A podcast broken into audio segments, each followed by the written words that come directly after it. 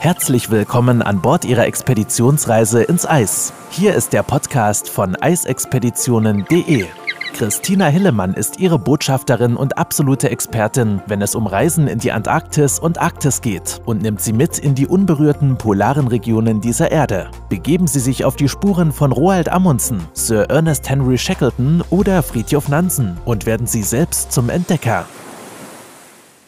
Herzlich willkommen zur 50. Episode unseres Podcastes. Ja, Sie sind einzigartig, magisch und bleiben einem für immer in Erinnerung und ein Traum, der nicht nur bei Fotografen und Nordland-Fans auf der Bucketlist steht. Der ein oder andere kennt sie als Nordlichter, die Inuit sehen in ihnen die Geister und in der Wissenschaft werden sie als Aurora Borealis bezeichnet. In den nächsten zwei Podcast-Folgen wollen wir Ihnen dieses spektakuläre Naturphänomen etwas näher bringen. Im heutigen ersten Teil erklären wir Ihnen dabei das Phänomen Polarlicht an sich und im zweiten Teil zeigen wir Ihnen dann auf, wo Sie am besten die Nordlichter beobachten können. Wer bereits das Glück hatte, dieses magische Naturschauspiel schon einmal am Himmel beobachten zu können, hat sich bestimmt auch gefragt, wie diese hellen tanzenden Lichter in den unterschiedlichsten Farben in der Polarnacht dann überhaupt entstehen. Die Polarlichter sind ja ein wirklich unglaubliches Lichtspiel, welches dann durch Kollision zwischen elektrisch geladenen Teilchen, die also von der Sonne freigesetzt werden und in die Erdatmosphäre eindringen, und dann mit Gasen wie Sauerstoff oder Stickstoff kollidieren verursacht werden. Die Lichter sind über den Magnetpolen der Nord- und Südhalbkugel zu sehen Polarlichter, die auf der Nordhalbkugel auftreten, werden dabei Aurora Borealis oder auch Nordlicht genannt. Und die Polarlichter, die auf der Südhalbkugel auftreten, werden Aurora Australis oder eben Südlicht genannt. Beide Polarlichter sind auf der Nord- oder Südhalbkugel, wie gesagt, in unregelmäßigen geformten Oval zu sehen, das über dem jeweiligen Magnetpol dann auch zentriert ist und Wissenschaftler haben herausgefunden, dass äh, in den meisten Fällen die nördlichen und südlichen Polarlichter spiegelgleiche Bilder sind, die zur gleichen Zeit sogar auftreten und dann auch recht ähnliche Formen und Farben bilden. Dieses Naturschauspiel am Himmel kann in ganz vielen lebhaften Farben erscheinen. Die meisten von Ihnen kennen es wahrscheinlich in Grün oder in Rosa und das sind auch die häufigsten Farben. Aber es gibt sie auch in Farben wie Rot, Gelb, Grün, Blau oder Violett. Da sind sie dann auch gelegentlich in diesen Tönen zu sehen. Auch die Silhouetten sind ganz unterschiedlich, von kleinen Lichtflecken, die so aus dem Nichts auftauchen, bis hin zu Luftschlangen, Bögen, kräuselnden Vorhängen oder ja, schießenden Strahlen, die den Himmel mit einem ganz unglaublichen Schein erhellen. Aurora Borealis, auch natürlich eine Legende an sich, das Licht der nördlichen Hemisphäre, bedeutet Morgenröte des Nordens und Aurora Australis bedeutet somit dann auch Morgenröte des Südens. In den römischen Mythen war Aurora ja die Göttin der Morgenröte. Viele kulturelle Gruppen haben da aber auch ihre eigenen Legenden über diese magischen Lichter. Ähm, Im Mittelalter wurden die Vorkommen von Polarlichtern als zum Beispiel Vorboten von Krieg oder Hungersnot angesehen. Die Maori von Neuseeland zum Beispiel teilten mit vielen Menschen im Norden Europas und Nordamerikas auch den Glauben, dass die Lichter gleichzeitig Reflexionen von Fackeln oder Lagerfeuer waren und die Menominee-Indianer von Wisconsin glaubten zum Beispiel, dass die Lichter den Standort der Manawaiwok anzeigen, also die die Geister der großen Jäger und Fischer waren. Und die Inuit von Alaska zum Beispiel denken oder dachten, dass die Lichter die Geister der Tiere darstellten, die sie jagten, also Robben, Lachse, Hirsche und Beluga-Wale.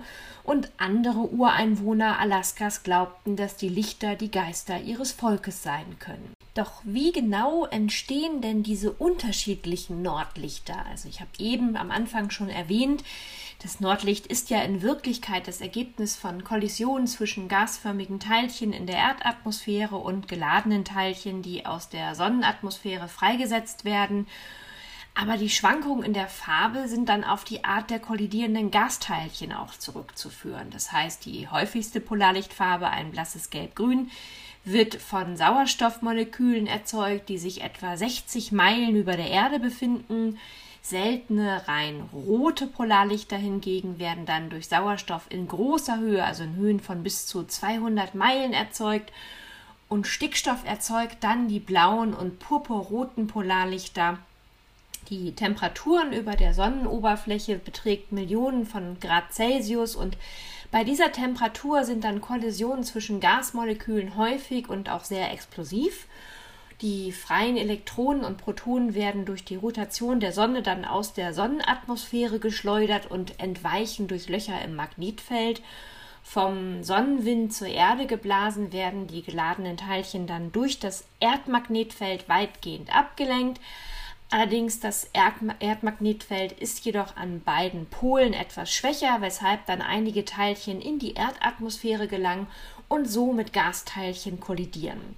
Und diese Kollisionen senden dann Licht aus, das wir sozusagen als die tanzenden Lichter des Nordens und des Südens wahrnehmen.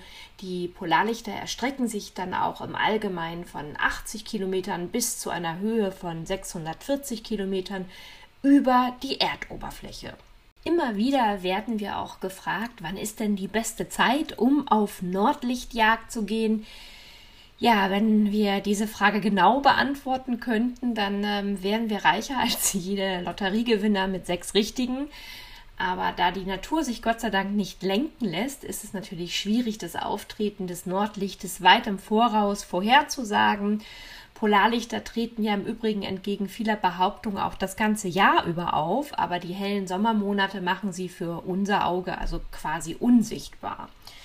Das Einzige oder das Beste, was, was wir tun können oder was ich tun kann, ist dann einen groben Leitfaden auf der Grundlage meiner Erfahrung und bestimmter Zeitskalen zu erstellen man kann grob sagen, der arktische Winter, also von Oktober bis März, ist so grob die beste Zeit. Die besten Voraussetzungen denn für Polarlichterbeobachtungen im Norden finden wir also im Winter. Die langen Perioden der Dunkelheit und auch die Häufigkeit klarer Polarnächte bieten halt viele guten Gelegenheiten, die tanzenden Lichterschuh am Himmel zu beobachten. Der Januar, der Februar und der März sind hier wahrscheinlich die drei beliebtesten Monate für die Polarlichterjagd, weil sie lange dunkle Nächte und viel Schnee bringen, in denen man dann tagsüber natürlich auch spielen kann, während man auf die Dunkelheit wartet, in ja, sich so ein bisschen die Zeit vertreibt. In der Arktis ist der Januar eine Zeit auch der Erneuerung, wenn die Sonne wieder über dem Horizont erscheint, aber es kann in der Tat sehr, sehr kalt sein. Also nichtsdestotrotz wird manchmal gesagt, dass das Polarlicht eher in kälteren Nächten auftaucht, sodass wir vielleicht den Januar für hartgesottene Reisende empfehlen können. Im Allgemeinen bessert sich das Wetter im Februar langsam und im März beginnen dann die Temperaturen zu steigen, obwohl es vor allem nachts immer noch recht frisch werden kann. Also eine dicke, unberührte Schneeschicht bedeckt dann den Boden und da der größte Teil des Winterschnees gefallen ist, könnte man dann aber auch sagen, dass es weniger Schneewolken über dem Boden gibt, die die Aurora Borealis sozusagen verdecken. Ja, in erster Linie muss der Himmel dunkel sein, das ist klar, um das Nordlicht zu sehen. Das schließt die Tageslichtstunden damit auch aus und entgegen der landläufigen Meinung ist es in der Polarlichtzone nicht den ganzen Winter über stockdunkel. Obwohl die Sonne nicht über den Horizont erscheint, bringt selbst der kürzeste Tag, also so circa der 21. Dezember, drei bis vier Stunden Licht, wenn auch eher so ein graues Licht, das aber dann das Nordlicht fürs bloße Auge wieder unsichtbar macht. Und gewöhnlich ist die beste Zeit dann zwischen 22 Uhr und 2 Uhr nachts, um die Polarlichter zu beobachten. Ein wichtiger weiterer Punkt ist auch die Lichtverschmutzung, denn durch Lichtverschmutzung können Polarlichter und Sternbeobachtungen beeinträchtigt werden. Denn Lichter, die von der Erdoberfläche ausgehen, zerstreuen das natürliche Licht am Himmel und dieses trifft auf die meisten Himmelsereignisse zu. Tatsächlich könnten nämlich Sie auch das Leuchten der Milchstraße nachts teilweise sehen. Wer das nicht ähm, ja, überwältigt von Leuchten und Straßenlaternen und blinkenden Werbetafeln, daher ist es dann auch ratsam, möglichst weit entfernt von Städten und beleuchteten Orten oder Straßen in der freien Natur auf Polarlichtjagd zu gehen. Ja, und zuletzt würde ich Ihnen noch einen guten Tipp geben wollen. Das äh, Geheimnis äh, einer jeden Polarlichtjagd sollte oder das Motto sollte heißen, in der Ruhe liegt die Kraft, denn tatsächlich ist das Erfolgsgeheimnis Geduld. Wir haben oft gedacht, dass unser Warten vergeblich gewesen ist und wurden kurz bevor wir dann zurück eigentlich schon ins Bett gehen wollten, doch wieder mit einer einzigartigen Lichtshow am Himmel belohnt schon unsere Eltern haben uns ja auch gelernt, ähm, es gibt kein falsches Wetter, es gibt nur die falsche Kleidung. Also ziehen Sie sich lange Unterwäsche an, eine dicke also Winterjacke, Handschuhe, Mütze und vielleicht nehmen Sie sich auch eine Thermoskanne mit, mit warmem Tee oder warmem Kaffee mit. Ähm, denn es sind meistens oft die Menschen, die der kalten Nacht dann trotzen und nicht diejenigen, die sich ins warme Bett schleichen die dann bei der Frühstückszeit wirklich die atemberaubenden Geschichten Ihnen erzählen können, wenn Sie zuvor ins Bett gegangen sind.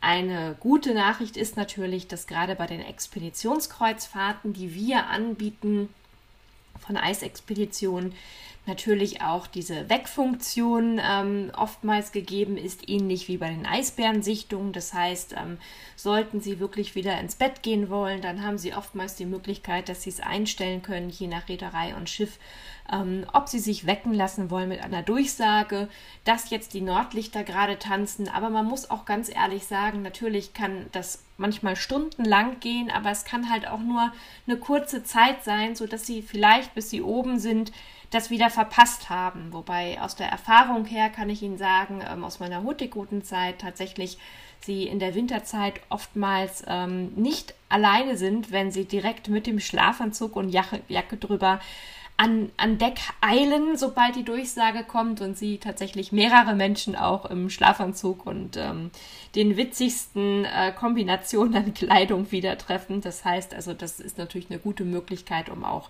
hier vielleicht dann teilzunehmen und ähm, doch vielleicht ins Bett zu gehen, wenn Sie nicht so lange warten wollen. In unserem zweiten Teil der Polarlichtreihe Nächste Woche also stellen wir Ihnen dann acht magische Orte zum Beobachten des Nordlichtes vor. Und ich würde mich freuen, wenn Sie wieder einschalten und reinhören und bedanke mich, dass Sie auch diesmal dabei sind und wünsche Ihnen noch einen schönen Tag oder einen schönen Abend, wann immer Sie es gerade hören und sage Tschüss und bis zum nächsten Mal.